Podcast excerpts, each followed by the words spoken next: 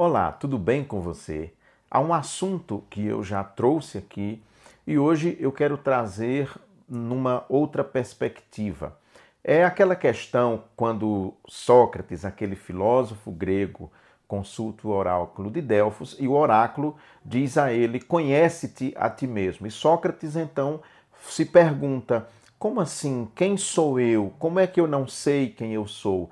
E aí, a partir desse momento, a filosofia grega, que era muito mais preocupada com o cosmos, com o universo, vai se preocupar com o ser humano, com a condição humana e responder às grandes questões que norteiam a nossa vida. De onde eu vim, para onde eu vou, por que eu nasci, como se dá a minha existência, haverá vida depois da morte ou tudo encerra no suspiro final? Essas questões vêm perturbando, digamos assim, a mente de filósofos e teólogos durante toda a história do pensamento humano, não é de hoje. As pessoas se perguntam então, afinal, quem sou eu? Ou o que é, é minha grande vocação, digamos assim?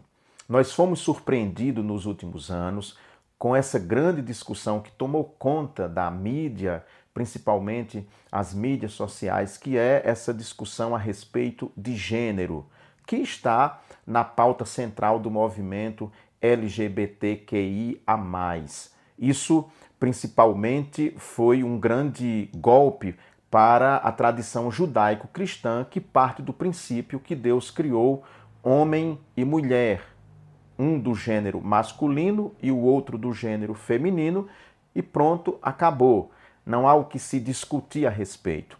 A questão é que o ser humano é aberto e ele vai criando possibilidades, ele vai criando discussões, e nesse aprofundamento sobre o autoconhecimento, nós desembocamos nessa questão de gênero que tem ocupado tanto o debate nos últimos anos e muitas pessoas não discutem de forma eh, científica ou mesmo de forma teológica, mas sem discutir com o fígado, discutir com o pensamento. Isso é muito complexo, eu reconheço. Há algum tempo eu vi uma matéria muito interessante na vi na internet, nos jornais e vi também na televisão de um casal que teve um filho. Veja bem, a, a pessoa, eu vou usar o termo pessoa para a gente entender. A pessoa nasceu do sexo feminino, mas depois fez a transição para ser homem. Essa é a história, para ser homem. Uma outra pessoa nasceu do sexo masculino e fez a transição para ser do sexo feminino, para ser mulher.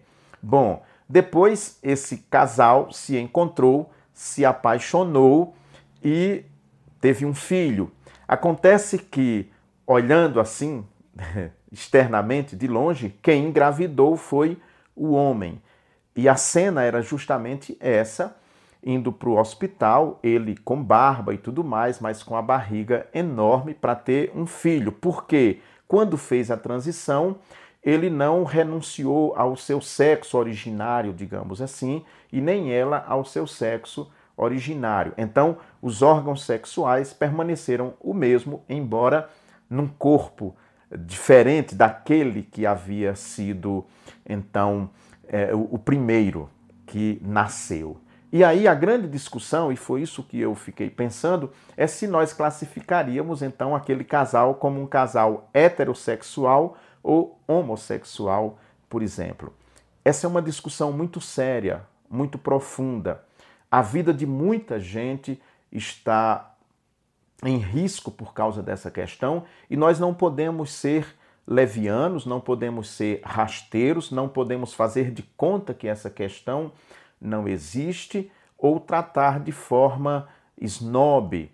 Não podemos fazer isso de jeito nenhum. É preciso tratar com a seriedade que requer, porque são pessoas iguais a mim, iguais a você, que trazem dentro de si questões tão profundas que afetam toda a vida, toda a existência. Sempre que eu vejo situações dessa natureza, eu me lembro então de uma história muito antiga e a primeira vez que eu ouvi esse conto de Zhuangzi, eu ouvi através de uma música de Raul Seixas chamada O Conto do, do Sábio Chinês, que você pode procurar para ouvir depois. Bom, um dia Zhuangzi, um sábio, sonhou que era uma borboleta voando pelos campos, pousando nas flores, e um dia, claro, ele acordou deste sonho.